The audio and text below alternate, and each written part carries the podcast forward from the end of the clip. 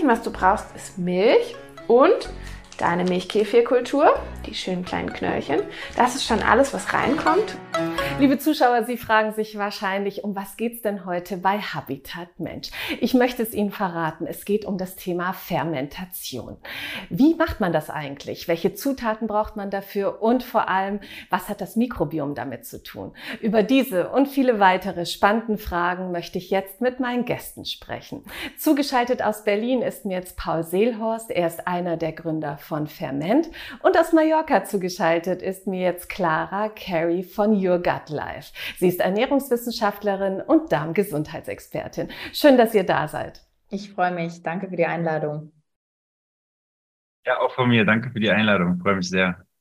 Paul, Fermentation ist ja eigentlich eine uralte Konservierungstechnik, die jetzt gerade wieder voll im Trend ist. Wie kommt das? Ja, im Grunde hast du es gerade schon gesagt. Ähm, die Leute können das, können Lebensmittel damit konservieren und das fällt so ein bisschen in diesen Nachhaltigkeitstrend, der ja gerade in aller Munde ist. Ähm, wir brauchen keinen Strom, um Lebensmittel haltbar zu machen. Ein weiterer Trend ist natürlich Gesundheit, Darmgesundheit und sehr viele Ärzte und Heilpraktiker und Therapeuten empfehlen heutzutage einfach im Zusammenhang mit Darmgesundheit auch fermentierte Lebensmittel zu essen in Rohkostqualität. Natürlich ist es auch sehr lecker, ne, das muss man auch sagen, und auch erlebnisreich, so von den Texturen, die fermentierte Lebensmittel haben können. Clara, wann bist du das erste Mal mit dem Thema Fermentation in Berührung gekommen und was fasziniert dich daran? Also das war tatsächlich damals durch den ersten Fermentationskongress von Ferment. Ähm, ich glaube, das war 2017 und ähm, ich war damals gerade selber damit beschäftigt, meinen Darm wieder aufzubauen und ja, einfach meine gesundheitlichen Leiden, die ich da hatte, loszuwerden. Und bin dann zufällig auf diesen Kongress gestoßen und am selben Tag losgezogen, damals zu Ikea und habe mir sämtliche Gläser besorgt und ähm, ja, habe dann direkt losgelegt, noch am selben Abend und die halbe Nacht mit meinem Mann in der Küche geschnippelt und äh, Gläser gefüllt. Wir haben damals mit Gemüsefermenten angefangen, so ungefähr jedes Gemüse, was wir im Kühlschrank noch hatten. Ähm, ja, da, so hat das angefangen. Ja, also man kann ja ganz unterschiedliche Produkte fermentieren. Gemüse hast du ja gerade erwähnt, ist ein Produkt. Wir schauen uns mal im Video an, welche Gemüsesorten sich eignen. Alles, was fest ist, lässt sich gut fermentieren. Also zum Beispiel sowas wie Möhren oder Rettiche oder Kohlrabi oder Weißkohl, das ist ja alles relativ festes und knackiges Gemüse. Das lässt sich super fermentieren. Paul, was kann man denn noch alles außer Gemüse fermentieren? Es gibt so viel, was man fermentieren kann. Also sei es Gemüse, ja, seien es Milchprodukte. Wir alle haben auch schon mal fermentierte Lebensmittel gegessen. Also Milchkefir, Joghurt, ähm, Sauermilch, Käse, äh, Sauerrahmbutter, ähm, dann Fleisch, ne? also Schinken, Dry-Aged Steak, ähm, ja, Salami, ne? ähm, Sojabohnen lassen sich fermentieren, also Tempeh, Sojasauce kennt fast jeder, Miso, ähm, alles lässt sich eigentlich fermentieren, kann man sagen. Es müssen nur die Nährstoffe drin sein für die Mikroben. Clara, was sind denn so deine Lieblingsfermente? Ähm, also mein Lieblingsferment ist tatsächlich der Kimchi und ich glaube, der ist auch schwer zu toppen. Ähm, der ist einfach so richtig, richtig lecker und einzigartig. Ich finde, der gibt so jedem Gericht ähm, so einen ganz tollen Kick und ähm, das ist auch egal zu welcher Jahreszeit. Ich finde, das passt einfach irgendwie immer ähm, und ich fühle mich auch direkt hinterher besser. Am liebsten fermentieren tue ich tatsächlich, weil es so einfach ist, Kefir, Wasserkefir, ähm, der geht super schnell, ist innerhalb von 24 Stunden fertig und äh, geht eigentlich auch nie schief. Fermentierst du eigentlich alles selber oder kaufst du auch manche Produkte im Supermarkt? Genau, also ich fermentiere ähm, mein Gemüse, mein Kefir, Joghurt und Sauerteig seit neuestem auch selber. Ähm, was ich ein bisschen tricky finde, ist tatsächlich Kombucha, den kaufe ich gern mal. Und auch Tempeh, Miso kaufe ich auch ein, bei speziell ausgewählten Händlern dann aber. Worauf muss man denn achten, wenn man äh, Fermente im Supermarkt einkauft, damit eben diese positive Wirkung erhalten bleibt? Also super wichtig ist es tatsächlich darauf zu achten, dass die Fermente nicht pasteurisiert sind. Pasteurisiert bedeutet, dass das Ferment auf bis zu 100 Grad erhitzt wurde um eben jegliche Mikroorganismen abzutöten. Dabei werden aber auch leider unsere guten Probiotika, die in dem Ferment sind, abgetötet. Das ist wichtig, darauf zu achten. Das andere, gerade bei Getränken, fermentierten Getränken, sind Zusatzstoffe und Zucker. Da wird auch leider gerne mal was reingemogelt, um halt den Geschmack zu verbessern. Und das ist dann eben oft leider das Gegenteil von gesund. Ja, das sind wirklich wichtige Hinweise, die gerade Beginner äh, beachten sollten.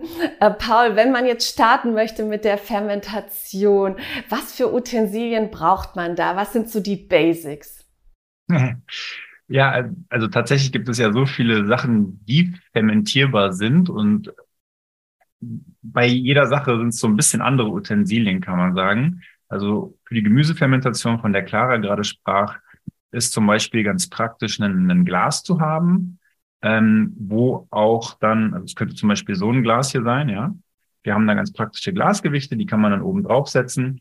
Und da, die sorgen dafür, dass wirklich nur die Flüssigkeit oben ist. Und wir haben dann noch Equipment, wo so ein kleines Ventil oben drauf ist. Und dieses Ventil ermöglicht es dann, wenn diese Mikroben anfangen, Gase zu bilden, wie zum Beispiel CO2, dass das entweichen kann was ganz praktisch ist, falls mal jemand was Verrücktes ausprobiert mit irgendwie Früchten und die mit reinmacht, kann so ein Glas dann sonst auch mal explodieren. Deswegen ist es ganz gut, da CO2 ablassen zu können. Jetzt braucht man natürlich für die verschiedenen Fermente auch verschiedene Bakterienkulturen. Woher weiß ich denn, welche Bakterienkultur ich für was brauche und vor allem, wo bekomme ich die her? Weil ich persönlich habe jetzt noch nie im Supermarkt Bakterienkulturen gesehen. Also es gibt einige Fermente, da brauchen wir wirklich Bakterienkulturen für, wie du schon sagst. Und andere Fermente, die haben diese Mikroben schon auf sich oder die Mikroben befinden sich in der Luft und kommen über die Luft mit den Mikroben, die schon drin sind, dann in Kontakt. Die im Supermarkt, ja, die überleben halt schwierig im Supermarkt. Die wenigsten davon können das, können das überleben oder es ist schwer, das technologisch so herzustellen, dass sie lange überleben und kein Supermarkt will sich das ans Bein binden, ein Produkt gelistet zu haben, was sich nur kurz hält. Ein sehr beliebtes Produkt ist ja Sauerteigbrot und wir schauen uns mal kurz in dem Video an, was man dafür alles braucht. Für gutes Brot braucht man nur drei Zutaten. Wasser, Salz und vor allem Mehl. Die Getreidesorten, die klassischerweise zum Brotbacken verwendet werden, sind vor allem Weizen, Dinkel und Roggen. Deine Sauerteigkultur an sich ist nicht sehr wählerisch in Bezug auf ihr Futter und du kannst sie tatsächlich mit allen Arten von Getreide und Pseudogetreide führen. Ich habe jetzt noch nie etwas selber fermentiert, aber es klingt zumindest machbar, Sauerteigbrot herzustellen. Kannst du das bestätigen?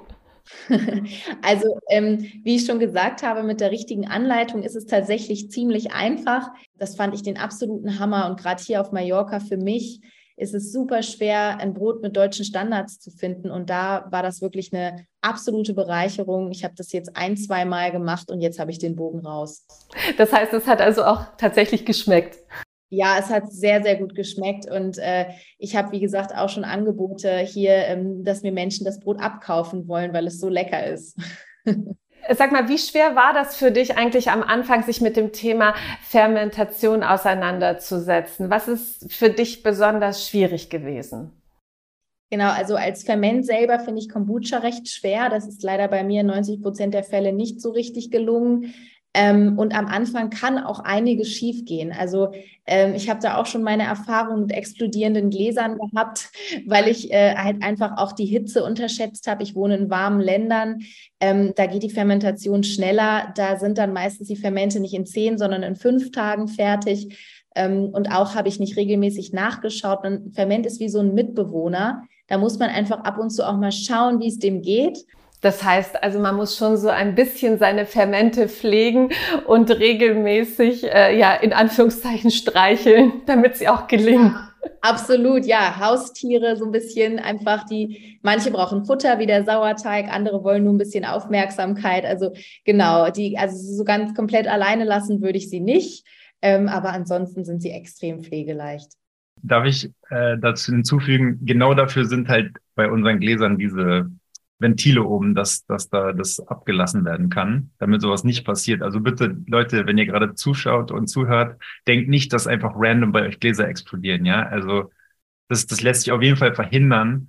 Äh, ist mir aber auch schon früher passiert. Ne? Also ich musste auch schon mal eine Küche äh, renovieren, äh, weil Kombucha an die Decke gegangen ist mit äh, Hibiskus. Äh, schön rot war dann alles und äh, ja. Ja, aber Paul, da wären wir tatsächlich auch beim Thema. Also es gibt schon so ein paar Dinge, die man beachten muss, äh, wenn man startet mit der Fermentation. Vielleicht kannst du uns da nochmal äh, die wichtigsten Punkte nennen. Und ich sage auch gerade nochmal das Stichwort Sterilität bei einem Kombucha zum Beispiel. Der Kombucha, der fermentiert dann in einem Glas, da schwimmt dann oben so ein Teepilz an der Oberfläche. Und wenn wir das jetzt aber zum Beispiel an einen zu kalten Ort stellen, unter 20 Grad, dann ist es nicht warm genug und dann kann die Fermentation nicht stattfinden und dann hat der Schimmel wieder den Vorteil. Ansonsten bitte immer schön hygienisch arbeiten, also ordentlich gewaschen haben vorher die Sachen. Ähm, nicht irgendwie vor allem mit, mit Spucke mal dran testen und sowas. Ne? Also die eigene Flora des Mundes vielleicht nicht äh, daran bringen. Äh, das, das hilft dem Schimmel. Ähm, ja, einfach darauf achten, dass die Fermente, die keinen Sauerstoff wollen, auch keinen kriegen.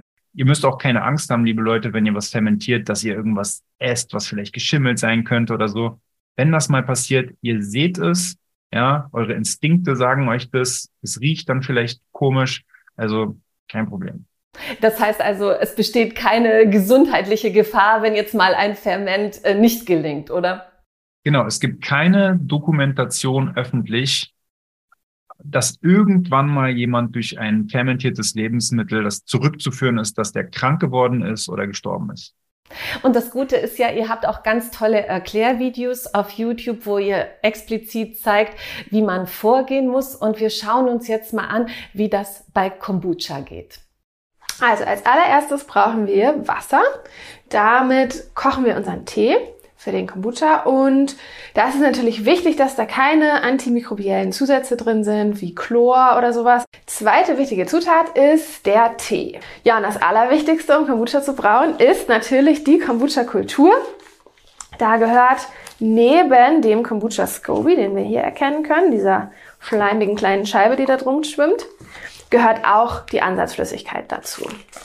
Ja, und dann haben wir schon alles, um unseren Kombucha anzusetzen. Clara, viele Promis wie Madonna schwören ja auf Kombucha. Was ist denn das Besondere daran? Zum einen enthält äh, Kombucha sehr viel B-Vitamine, unter anderem halt auch Vitamin B12, ähm, als auch Mineralstoffe wie zum Beispiel Zink und Eisen. Ähm, das ist für uns schwer heutzutage so in den Mengen, die wir es halt brauchen, aus unserer Nahrung aufzunehmen. Ähm, dann gibt es auch Studien, die eben zeigen, dass wenn man das regelmäßig zu sich nimmt, dass das den Blutzucker reguliert und auch die Leberfunktion wirklich signifikant verbessert. Es gilt auch so ein bisschen als Blutreiniger, kann man, also gibt es auch äh, das Wort dafür, Kombucha als Blutreiniger. Ähm, er enthält viele Antioxidantien und wirkt eben auch entgiftend und energetisch. Also äh, man merkt es auch direkt, wenn man das trinkt. Ich merke das immer, dass ich hinterher direkt so ein bisschen wacher bin. Vielleicht kannst du uns als Ernährungswissenschaftlerin jetzt noch mal genau erklären, was passiert eigentlich im Darm, wenn wir Fermente zu uns nehmen? Also ähm, es gab da tatsächlich endlich ähm, eine richtig tolle Studie ähm, letztes Jahr von meinem Professor in der University of Stanford in, ähm, in Amerika. Und ähm, da wurde wirklich festgestellt, dass, dass die Vielzahl der guten Bakterien, die bei uns im Darm leben, extrem gesteigert hat. Und nicht nur das, ähm, dadurch sind auch die Entzündungsmarker der Probanden extrem runtergegangen. Und es ist auch mittlerweile bekannt, dass je mehr, also je höher unsere Vielfalt der Bakterien bei uns im Darm, desto länger und gesünder leben wir einfach, weil jedes einzelne Bakterium, was wir quasi hinzufügen oder was bei uns gut wächst und was bei uns gut gedeiht in unserem Darm, wie in so einem Regenwald, ähm, uns eben auch unterschiedliche gesundheitliche Vorteile bringt. Genau, also wenn ich das äh, richtig verstanden habe, tun wir im Grunde mit den Fermenten etwas richtig Gutes für unser Mikrobiom. Denn je vielfältiger unser Mikrobiom ist, desto besser für unsere Gesundheit. Es schützt uns äh, vor Erkrankungen und daher äh, ja sind Fermente, sage ich mal, gute Nahrung für unsere Bakterien im Darm, oder? Absolut, absolut, genau. Und äh, das eine sind eben die Ballaststoffe, was ich ja vorhin schon erwähnt habe. Ähm, und das andere sind aber eben die Fermente. Und gerade die Fermente, die helfen eben wirklich nochmal, ähm, unser Mikrobiom, unsere Diversität zu erhöhen. Und das sollte auf jeden Fall das Ziel sein. Paul, ihr beschäftigt euch ja auch immer mehr mit dem Thema Darmgesundheit und habt jetzt euren Fokus auch auf Probiotika gelegt. Was sind denn das genau? Ähm, Probiotika, die Definition per se davon ist, das sind äh, lebendige Mikroorganismen, die nachweislich eine gesundheitliche Wirkung auf den Wirtsorganismus haben, der sie einnimmt und sich bestenfalls auch im Darm ansiedeln. Es gibt ja eine Fülle an Probiotika auf dem Markt. Vielleicht kannst du uns kurz erläutern, was das Besondere an euren Supermikroben, wie ihr sie ja auch nennt, äh, ist. Sie sind in der Lage, dadurch, dass sie sich verkapseln können, deswegen heißen sie auch sporenbasierte Mikroben, ähm, den Weg bis in den Darm zu überleben. Also sie überleben die Magensäure, die Galle und auch Enzyme, die sich sonst darüber hermachen würden. Also sie sind von der Natur designt, lebendig im Darm anzukommen. Plus im Gegensatz zu anderen Mikroben wie aus Fermenten schaffen sie es, sich mehrere Tage oder Wochen lang sogar im Darm anzusiedeln. Jetzt wird ja das Thema Probiotika sehr kontrovers unter Ärzten diskutiert. Die einen befürworten es, die anderen lehnen es ab, halten es für Geldmacherei. Ähm, wie siehst du das? Ähm, bis ich die Sporen auf meinem Schirm hatte, fand ich das Thema Probiotika in Kapselform einnehmen auch sehr kontrovers.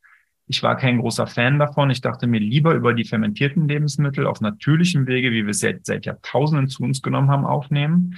Hab dann aber realisiert, diese Sporen sind auch ein Puzzlestück, was verloren gegangen ist und was wir über die Fermente nicht zu uns nehmen können, können, außer wir nehmen richtig große Mengen Natto zu uns oder sehr große Mengen Miso. Das würde aber kulinarisch keiner, glaube ich, aushalten.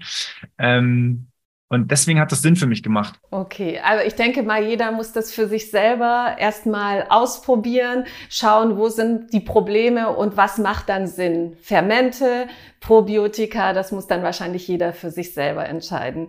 Clara, vielleicht abschließend noch an dich die Frage, wenn Menschen sich darmgesund ernähren wollen, worauf sollten sie besonders achten?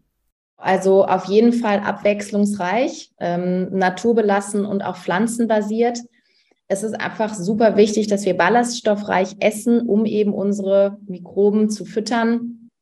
Ballaststoffe finden wir in Obst und Gemüse, in Hülsenfrüchten, in Nüssen, in Samen, in Vollkorngetreiden. So, das sind also einmal die Ballaststoffe. Dann äh, sehr wichtig auch gute Fette, also langkettige Omega-3-Fettsäuren. Die kann man gut aus Mikroalgen bekommen oder auch aus fettem Fisch, da aber auch wieder auf Wildfang achten. Ähm, und wenn du deine Küche quasi mit diesen guten Grundnahrungsmitteln eindeckst, dann ist es auch empfehlenswert, gleichzeitig die schlechten Lebensmittel wegzuwerfen. Also was ist schlecht für den Darm? Das sind Zucker und Süßstoffe, äh, jegliche Süßstoffalternativen, Zusatzstoffe, raffiniertes Getreide, ähm, Weißmehlprodukte, da einfach vielleicht mal auf eine Vollkornvariante ähm, umgreifen.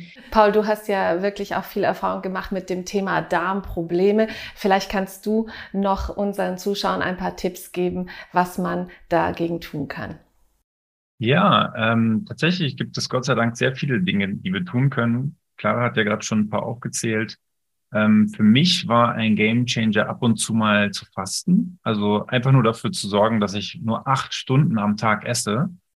Nur in diesem Fenster von acht Stunden und den Rest der Zeit auch keinen Kaffee mit Milch, keine Süßigkeiten, keine süßen Getränke zu mir nehme. Und tut mir leid, Leute, Alkohol, absoluter Killer für den Darm, ja. Und auch Rauchen. Es gibt Studien, die wirklich gezeigt haben, dass Rauchen ähm, die Mikrobenvielfalt verringert.